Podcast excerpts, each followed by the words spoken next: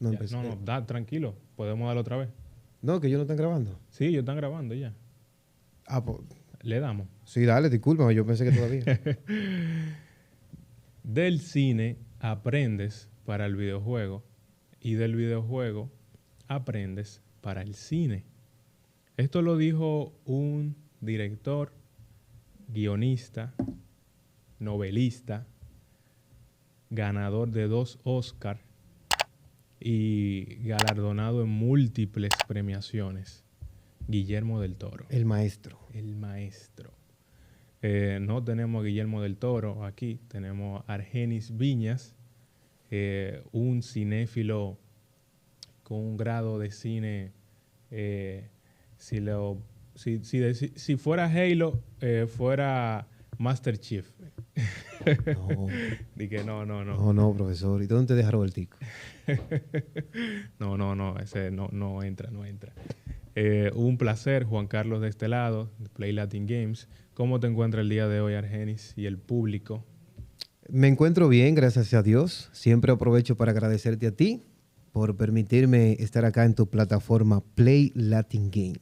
Ay, ay, ay. Es una revista digital eh, de videojuegos donde van a- vamos, vamos a ver muchos reviews, análisis, noticias, comentarios de ustedes, opiniones de nosotros y espero que sea de su agrado. Y como siempre, Argenis, que tenemos por aquí, vamos a hablar un poquito de, partiendo de, de esa introducción de, de Guillermo del Toro, que ha trabajado de la mano con el maestro Kojima, Hideo Kojima. Hideo Kojima, en varias producciones. Discúlpeme que te interrumpa. Guillermo del Toro trabajó con Hideo Kojima en Death Stranding. Para mí, uno de los juegos más infravalorados que hay, porque tiene una historia fenomenal.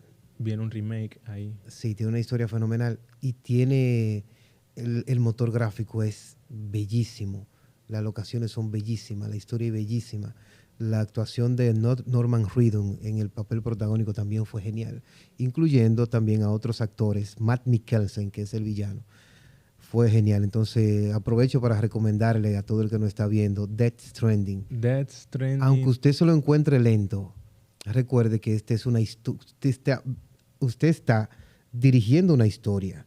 Claro. Si ya usted quiere un juego más movido, pues entonces usted pone Mortal Kombat 11. Claro, o pone Mario Kart. O sí, o- Smash. O pone, o, o- o quiere más adrenalina, usted pone God of War. Pero si usted quiere disfrutar de una historia buena, De una historia de, de- exacto. Death Stranding es genial. Genial. Es que ese, ese señor, Hideo Kojima, eh, increíble. O sea, él, él ha trabajado producciones buenísimas.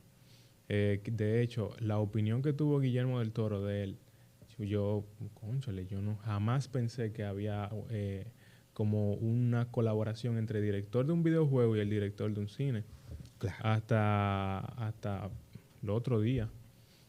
Entonces, partiendo de, de esa frase de Guillermo del Toro y el tiempo que estas dos industrias han estado trabajando, vienen grandes producciones.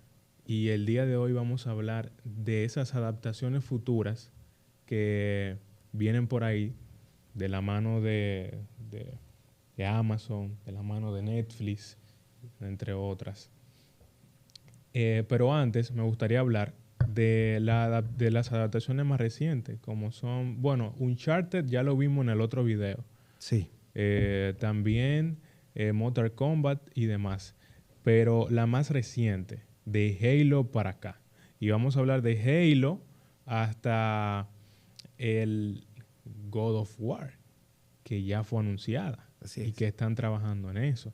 Entonces, Halo, eh, no hay que hablar mucho de eso, pues ya tú sabes que esa es eh, la imagen, la cara de, de Xbox. ¿Cómo tuviste esa serie? Yo me encontré Halo muy buena. Pudo haber sido mejor, pero para hacer una adaptación de una plataforma ah, en pañales, como, como lo es. Paramount Max, yo creo que fue una, una serie excepcional. Fue muy buena, Sí. muy buena. La, algunos detalles en el CGI, que se ve cuando en las escenas de, de acción, pero aparte de eso, fenomenal. La interpretación del gran maestre también fue muy buena. Sí, sí. Yo, eh, mucha gente se molestó porque le mostraron la, eh, la cara de una vez al actor. Sí, pero recuérdese que en el videojuego, usted que controla al protagonista. No lo ve. ¿Verdad? pero aquí hay un momento donde, en la serie, hay un momento donde usted tiene que empatizar con el personaje. Claro. Entonces, esa era la forma. ¿Cuál es la forma de hacerlo empatizar con el personaje? Que él fuera perdiendo esa parte que le quitaron, o sea, que les regresara su, la parte de humanidad. Que en todos los videojuegos, eh, no solo en videojuegos, también en, las películas, lo que los escritores y directores quieren que la gente se pregunte es, ¿qué es lo que hace a un ser humano ser humano? Ser humano. Y eso es lo que quieren hacer, eso fue lo que quisieron hacer en Halo. Que aunque él fue criado de una forma y le quitaron los sentimientos, eh, la forma en que él los recupera es lo que ellos quieren, querían demostrar en ese, en ese momento. Entonces la serie yo la vio muy bien, como repito, algunos detallitos, pero para hacer una plataforma nueva, a diferencia de Netflix, que tiene, que fue la pionera en el streaming, en las, en, en las series de streaming, y HBO Max, que aunque Netflix fue primera, pero recuerden que HBO Max tiene muchísimos años haciendo series. Buenísima. Sí, la, serie a mí en lo personal me gustó. Eh, muy buena, realmente. Eh, la participación de Master Chief, excelente. Como tú dijiste, eh, hubo, hubieron algunas escenas realmente que, se vio muy... o sea, se vio que le metió el CGI la mano a, la escena. Exacto. Pero ya luego de todo, creo que si mejoran esa partecita, la serie puede, puede ser excelente. Te narra la historia de Master Chief, de cómo él eh, se da cuenta de que no todo gira en torno a, guerras, que no todo gira en torno a batallas, sino que él tuvo un pasado. Un Master Chief, vemos un, un Master Chief perdido y buscando respuesta. Exacto. Entonces, ese fue la, de eso se trató la primera temporada. Un poquito de relleno, pero muy chévere. No, como te digo, tú consensuar una historia en, una X cantidad de capítulos es, un poquito difícil. Pero a ellos esa serie le dio resultado, a Paramount le dio resultado porque ya tienen eh, casi lista la segunda temporada. Sí, le dio muchos resultados. Sí, tiene casi lista la segunda temporada que creo que a finales de este año también va a estar disponible. Sí, esperemos que esté a la altura de su primera temporada y que a la gente le pueda gustar. No, lo que tiene que hacer es como hace Kevin Feige. Ven la serie completa y se dan cuenta de lo que está mal y lo corrigen en la segunda. Y lo corrigen en la segunda. Así es. Ya, borrón, cuenta nueva. Entonces, eh, seguido de de Halo eh, estuvo un chart, pero ya eso lo conversamos en un episodio pasado. Exacto. Eh, me voy a reivindicar porque en el en, cuando nos juntamos aquella vez que, que hablamos de Uncharted, eh, a mí realmente, más porque uno está acostumbrado a ver a eh, Tom Holland con el traje de Spider-Man y eso, pero volviendo a ver la, la película, es una película cliché de aventura. Es una película cliché de aventura. Pero eh, la participación de ellos estuvo excelente. Eh, tuvieron como una buena eh, sinergia. Mark Wahlberg y, Tom Holland. Ellos hicieron en pantalla muy buena química. la, la, historia de la adaptación, para mí en historia, es una película entretenida. Una película para usted verla en su casa, con mucha palomita, con su familia. Sí. No es una gran película, pero tampoco es que es, de lo peor que se ha tampoco hecho. hay que tirarla por el Exactamente, pero la, película es, es entretenida. Hay que resaltar la actuación de Mark Wahlberg como Sully, ¿verdad? Sí. Mark Wahlberg como Sully y la actuación de Antonio Bandera en el papel del villano también fue, fue muy buena. Muy buena.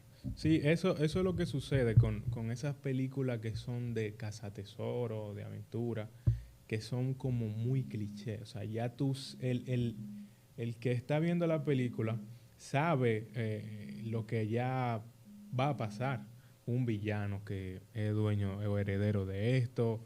Eh, para no sobreabundarte en la película de Dwayne Johnson, cuando de Casa Tesoro. Sí, las películas de, de tesoro, al igual que las películas de zombie, es muy difícil, es muy difícil que el espectador se sorprenda porque no, no traen nada nuevo. Se han dado casos donde las películas son, son bastante interesantes, pero siempre el final siempre sigue, Sí. tiende, tiende a ser el mismo. hacer el mismo. Pero eh, es de un videojuego, Uncharted. Uncharted eh, tiene mucha tela por donde cortar. Entiendo que si ellos eh, va- van a una segunda parte y hacen como Kevin Feige, mejoran alguna cosa. Y si, y si basado en los videojuegos, tienen, el videojuego tiene mucha historia que se pueden Sí, adaptar. sí, porque el videojuego tiene cu- cuatro. Tiene cuatro partes y tiene la parte de las dos chicas también. O sea que por historia ellos no, est- no, no, no se están, van a quedar. no se van a quedar. Ujú. Ya ellos lo que tienen es que tratar de, como dije ahorita, corregir lo que no gustó del anterior para no volver a repetirlo Exacto. en, en- la segunda entrega. Está también el tema eh, Argenis de Mario. Super Mario. Super Mario. Eh, la película es animada, hasta donde tengo entendido. Así es. Eh, una participación de Chris Pratt como Mario, interpretándolo. Eh, ¿Quiénes más están en el Mira, tiene a Anya Taylor Joy como? Peach y tiene a Jack Black como Bowser. Bowser. la película de todas las películas que se va a estrenar este 2023, anota esto que te voy a decir. Super Mario será uno de los éxitos más grandes que hay.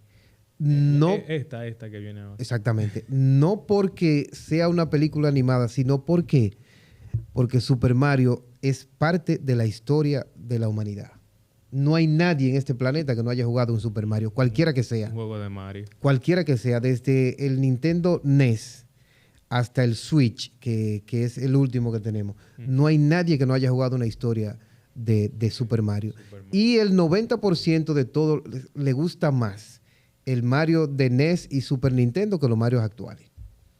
Pero en esta película de Super Mario, según lo que, lo que han liberado en los trailers, en todos los avances, han sabido consensuar la esencia del videojuego, Exacto, eso, con- te iba, eso te iba a decir. exacto, con la adaptación de, Con la película. con la película. O sea, Y la un- productora, Un videojuego que ellos eh, colocaron muchísimo. exactamente, y, varias fases de Mario. y combinaron videojuegos, combinaron Mario, combinaron Mario Kart, combinaron Smash Bros. O sea, combinaron varios juegos en, en- en la película para hacerla más llamativa. ¿Y quién está haciendo esta película? Iluminación, que es la película, la productora, la- el estudio de animación de Universal que trae la película de mi villano favorito favorito. y de los Minions. O sea, que tiene un estudio, que tiene experiencia en, en animación y experiencia en hacer éxitos de taquilla. Sí. O sea, que tienen todo para ganar. Atención, Nintendo. No, realmente, eh, desde, un, desde un principio, ellos debieron hacer la película animada. Realmente, porque es que eh, esa, por no decir ese fracaso, pero esa, esa película de, No, dilo, de, dilo. Los, de los 90 Dilo, eso fue un fracaso. Un fracaso rotundo. Eso fue un fracaso, una película malísima. Malísima. Pero yo entiendo por qué no lo hicieron, no lo hicieron animado. En ese tiempo no había no tenían la posibilidad que tienen ahora de, de- de- de- de crear una película animada de ese, de ese- de ese nivel. Porque recuerda que las películas es desde un tiempo para acá que se están haciendo en CGI o, o por computadoras. Sí, se hacían, Eso, eso, eso del CGI ha sido un aporte increíble para la industria del cine. excepto Dragon Ball eh, Super Hero.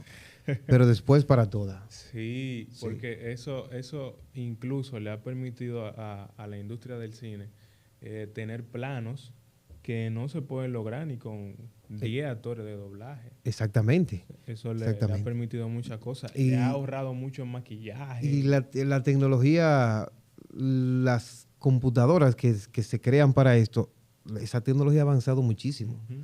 El, Muchísimo, CGI, el muchísimo. CGI es, es, eh, una tecnología de captura de movimiento. De eh, eh, tiene dos vertientes. Tiene dos, exacto, como do- dos vertientes. Está el, el mode cap. Exacto, que es la el- captura el de movimiento, capture, que encima de la imagen del actor, ellos modelan el personaje que quieren, y está la creación des- desde cero de los movimientos y del personaje. y el personaje. El, el mode cap, eso lo, el, o el motion capture, eso lo han usado eh, en varias películas. O sea, Sí. eso incluso eh, en, la, en el capítulo de She-Hulk, cuando el, el, el Daredevil de, de She-Hulk tiene CGI. O sea, ahí, ahí, ahí yo le perdí como la esencia que yo le tenía, el respeto que yo le tenía a ese personaje, como que se me fue ahí. Ayúdalo, que ese personaje fue lo que salvó esa serie. Mira, no, pero que el pionero en el motion capture fue James Cameron con Avatar. con Avatar. Sí, ahí fue que ya se había intentado No, él- él hacer, sacó- pero él fue el que lo el jugo sí, fue el que lo perfeccionó. Hay que darle su mérito a James Cameron. Sí. Ah, por captura de movimiento que se realiza en la mayoría de los videojuegos, la cinemática. La cinemática de los videojuegos. Eso lo, lo vemos mucho también en NBA 2K.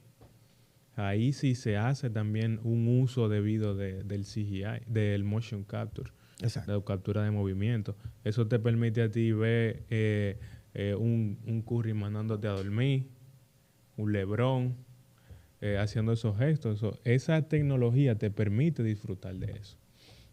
Entonces, volviendo, volviendo al tema de las adaptaciones, eh, esas son las que hemos visto. Halo, eh, de Super Mario, eh, Uncharted, pero ya esas multinacionales han visto, tanto a nivel económico como en estadística de espectadores, eh, los resultados que pueden tener Así es. haciendo esto. Entonces, eh, yo veo que no es que hacen como una adaptación y vuelven para atrás. No. Desde, desde dos años hacia adel- desde dos años ahora, han escalado. O sea, yo he visto que una supera a la otra. O sea, no, no he visto que han retrocedido. Entonces, eh, ya multinacionales como Netflix se encuentra trabajando eh, de la mano de Sony y PlayStation Production. Hay que decir, disculpa que te interrumpa, que PlayStation tiene su creó recientemente su productora cinematográfica. productora cinematográfica. Y Eh, Sony, hay que darle su mérito a los directivos de Sony. Sony, aparte de que tiene una inmensa cantidad de dependencia, tiene una dependencia de, de celulares, tiene la dependencia de videojuegos, de tiene la dependencia de Sony Pictures y Sony Pictures tiene eh, Columbia, Trickstar y todo eso. Pero ahora entendieron que hay un, un, li- un nicho que no se había tocado tanto en el de las se ha adaptaciones. explorado. Exacto, el de las adaptaciones de videojuegos y están explotando eso. ¿Y qué están haciendo? Bueno, están vendiendo los derechos de producción a diferentes compañías. a diferentes compañías. Netflix se encuentra trabajando Horizon, Horizon, Horizon Zero Horizon. Zero Dawn. Yo espero que son muy pocas las adaptaciones de Netflix que a mí me gustan, porque siempre como que la hacen, pero yo espero que en esta se esmeren Pero- y hagan una adaptación buena. A diferencia de Xbox, Sony, PlayStation, tiene más videojuegos base como columna. Está Horizon, God of War, Uncharted y Ghost of Tsushima, que es uno de los más recientes. Exacto. Eso le va a permitir a ellos tener una cartera más amplia de, adaptaciones, eh, eh, a diferencia de Xbox, porque Xbox solamente va a poder presentar Halo. Y después de Halo. Yo creo, en cuanto a, a videojuego, a consola, Xbox y Sony son semejantes. La diferencia está que Sony tiene una mayor cantidad de juegos exclusivos que son buenísimos. Exacto. la exclusividad de, de Sony, eh, de PlayStation, es lo que lo tiene a ellos. un poquito Exactamente. más. Eso lo, porque en cuanto a capacidad, ambas consolas son, son iguales. Pero la los juegos exclusivos de Sonic, por ejemplo, The Last of Us, God of War, Horizon Zero Dawn, Ghost of Tsushima, eh, Spider-Man 1, Sí, Spider-Man Spider-Man 1. Miles Morales y Spider-man 2, que, ta- que, que es el, el más reciente. Exacto, son para mencionar algunos de los exclusivos que tiene Sony que le han permitido ser el número uno en videojuegos, en consola y ahora en adaptaciones de televisión y de cine. Sí, eh, en esa parte ellos van a tener una cartera un poquito más amplia. Eh, está Horizon, Horizon Zero Dawn. Ese juego, vamos a hablar del juego primero. Ese juego increíble.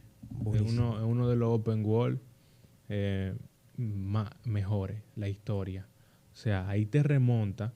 Eso como que te da, te da prehistoria y te da tecnología. Así es. O sea, tú dices, conchole, el juego es un juego como eh, que tú vas a ver prehistoria, pero no. Estamos hablando de un juego donde se usan cosas eh, antiguas, tradicionales, pero ya eh, ese es un mundo que aplastó el, anteri- el, el mundo moderno. ¿Tú me entiendes? Exacto. Entonces, eh, esa dinámica que ellos utilizaron estuvo excelente. Si ellos plasman esa, esa historia de, de Horizon al cine, tal cual, eh, va a ir de la mano con The Last of Us. Así es. Así. Tienen, tienen todas las posibilidades de crear una historia buenísima con The Last of Us, tanto en ambientación como en historia. O sea que, que la, la- producción de Netflix, si ellos se disponen y no cancelan la, la- la- serie, yo creo que sería un éxito. Pueden sacar algo, algo, Algo bueno. muy bueno. Entonces, eh, ah, vamos, vamos a especular un poquito. ¿Qué actor a castear?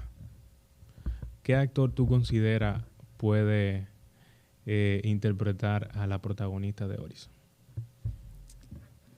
Tú sabes ¿Qué que... actriz? ¿Qué actriz? ¿Qué actriz? Es una, es, es una pregunta un poquito difícil. Porque la, las, la, y pasa lo mismo con el personaje de Kratos en God of War. Son, Va- vamos vamos sí, para Kratos sí, ahora. son, vamos para son, Kratos. son personajes que no, que no son comunes. No son comunes. Pero Eh, yo creo... Es, es difícil encontrar Sí, el, no, no el es elenco. difícil. Yo creo que una Ana de Armas, si, si, le, si le dan un- la... Si, le- si la ponen en un gimnasio y le dan la contextura física, puede interpretar a ese personaje. Y Ana de Armas está creciendo de manera profesional Sí, maravillosamente. yo- o yo sea que, es, una, es una actriz excepcional. También, eh, porque digo este de Ana de Armas y Eisa González también podía ser. Y menciono estas actrices de, de- de- de origen latino porque el personaje de el Halo no es el típico personaje ya así como con, con- con, eh, anglosajón. ¿Tú entiendes? Sí. O sea, que no, no un personaje de que, que tiene que ser un, un americano O sea, americano. tú, no, tú no dices que ella, por el tema de que tiene los cabellos rojizos, rojos. No, no por, lo- no por los cabellos rojizos, sino por como- su, sí, como por una su, actriz eh, de Irlanda, por ahí. sino por su contextura física. A eso que me refiero. Ok, ok. Que no es el típico personaje anglosajón y eso yo creo que fue uno de los, de los puntos a favor de esta serie, porque también tiene una inclusión muy buena.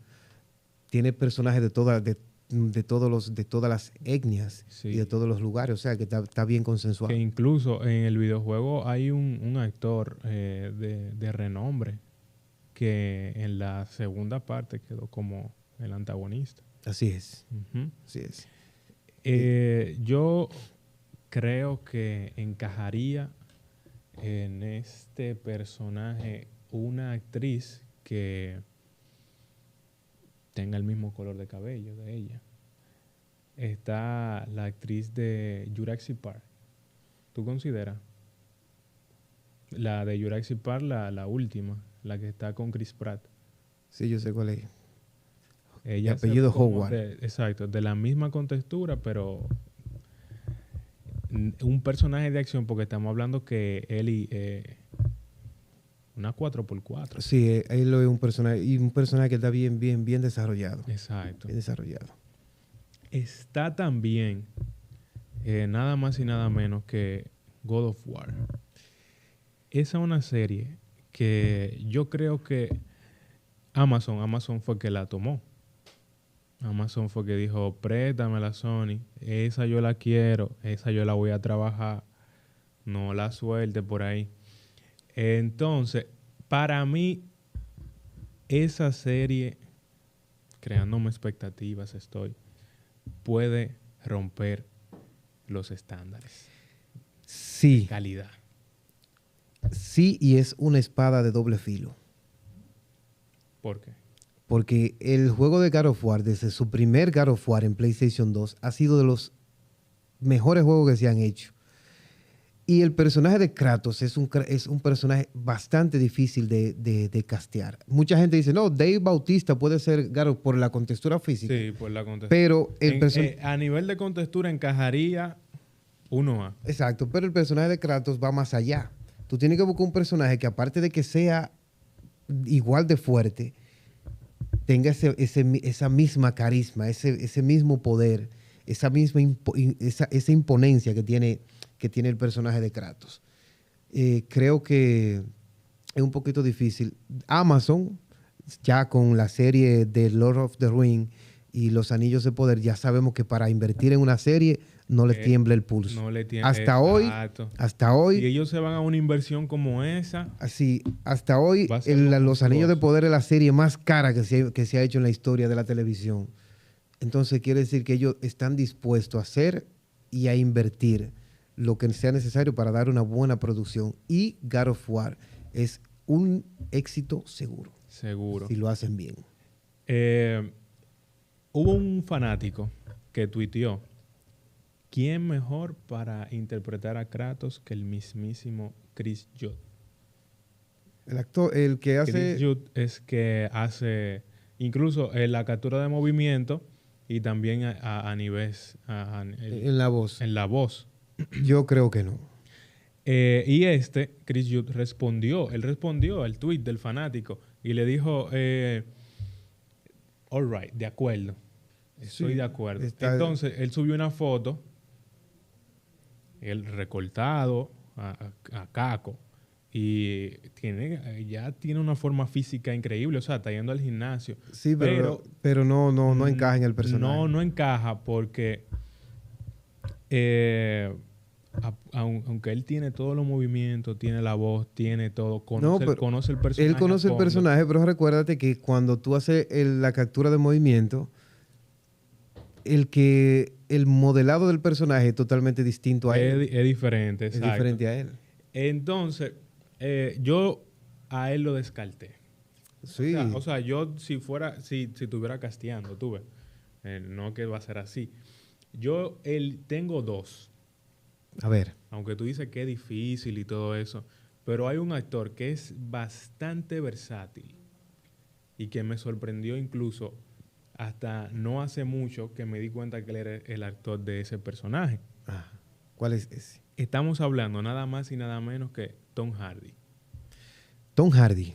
Tom Hardy. Tom Hardy es muy, muy, buen actor. O sea, estamos hablando de, un actor que puede alcanzar una contextura física al nivel del dios. No, él, en El Caballero de la Noche Asciende, él tenía esa contextura física, solo que no la tenía tan definida como la tiene Kratos. Pero si se puede, es un buen, es un buen personaje. ¿Y cuál es el otro? Eh, pero que si tú, si tú eh, piensas, por ejemplo, Amazon quiere agarrar la serie desde Ascension, cuando él entra a la mitología nórdica. Es desde ahí que va a partir la serie, no, no desde Esparta o cuando él se, se enfrenta a, a Ares, sino desde ahí, partiendo de ahí, con Atreus y eso. Entonces, eh, diría que él, ha, hecho personajes judíos en el mismo personaje de Venom. Eh, Brother, que, en la, en la, que él es un peleador de UFC. O sea, ese, actor alcanza una constructura física eh, que creo que podría es muy, interpretar. Sí, es muy, buena sugerencia. Muy buena sugerencia. Muy bueno. Y el otro eh, pero que ya está muy... Muchas mucha productoras le tienen el ojo también. Es... eh, lo digo porque vi una película que se llama Castillo de Arena de Netflix, que es una, trata como de una guerra y eso, donde Henry Cavill, Henry Cavill. Henry Cavill encaja más en el personaje que los demás. Solo que si van a. Si lo van a partir, a part- si lo van a utilizar a partir de God of War 4, cuando él entra a la mitología, ya ese, ese Kratos es un Kratos ya mayor. Pero con el maquillaje pueden, mm, pueden llevarlo a donde ellos quieran. Henry porque Cavill. Él, él hizo una buena interpretación en The Witcher. Sí, Henry Cavill tiene la ventaja de que eh, es un actor bastante polifacético, que se entra en su personaje. Es así, lo demostró cuando hizo el papel de Superman, lo demostró en Misión Imposible junto a Tom, a Tom Cruise, perdón, y lo demostró en las dos temporadas y en la tercera temporada de Witcher que se estrena recientemente en Netflix. En Netflix. Realmente eso, esos dos actores, pero hay muchísimos. Hay personas que incluso han sugerido a- al luchador Triple H. No, Triple H. Triple H está PM ya, no, no encaja. Lo siento Ah. Triple H, está PM. No, ya, ya no. Podría encajar también de, si tú te mencionas, si tú mencionas Stone Cold de, eh, de, los- de la WWE, pero también es de la misma generación de Triple H, o sea que no. No, no, no. Y. Dwayne Johnson, La Roca, no, no tiene la capacidad actoral para eso y me perdonan. No, Tú no. puedes estar, de- te puede gustar mucho, pero, no, yo no, yo ni lo tomé en cuenta. pero los Sí, personajes de él son, las películas de él son Y películas es que sencillas está y muy es- saturado, tiene al público muy saturado. ya, Exactamente. o sea, la roca aquí, la roca allí, la roca, la roca, la roca. No, no, no. Eh, más bien que incluso se, se han, han- han salido rumores. eh, Jason Momoa. Han salido rumores. Sí, Jason Momoa, pero Jason Momoa puede ser que lo haga. Pero a mí, a mí en lo personal no me gustaría para Kratos. Pero hay muchísimos. Está, eh, eh, partiendo de Jason Momoa, John Hardy, Tom Hardy, Henry Cavill, Vin Diesel. Vin Diesel, ¿verdad? Yo no lo había tomado en cuenta. No, Vin Diesel no. Vin Diesel está en, está en la familia, en Fast and Está, está en familia, está en familia. Eh, pero esos son los personajes que yo diría que encajarían un poquito eh, en ese... Ese es un casting bastante difícil porque no es solamente que él tenga la contextura física. La contextura física en un gimnasio, esos entrenadores te la hacen en un par de meses. Es que el, quien vaya a hacer es, tenga la, adquiera esa misma im- imponencia que tiene ese personaje. Kratos es un personaje imponente. Cuando Kratos está en, en pantalla, en cinemática, o sea, se le nota que tiene el control de todo. Brilla por sí solo y de eso que se trata. Es, un, Sí. es un actor que, ca- que capture esa esencia.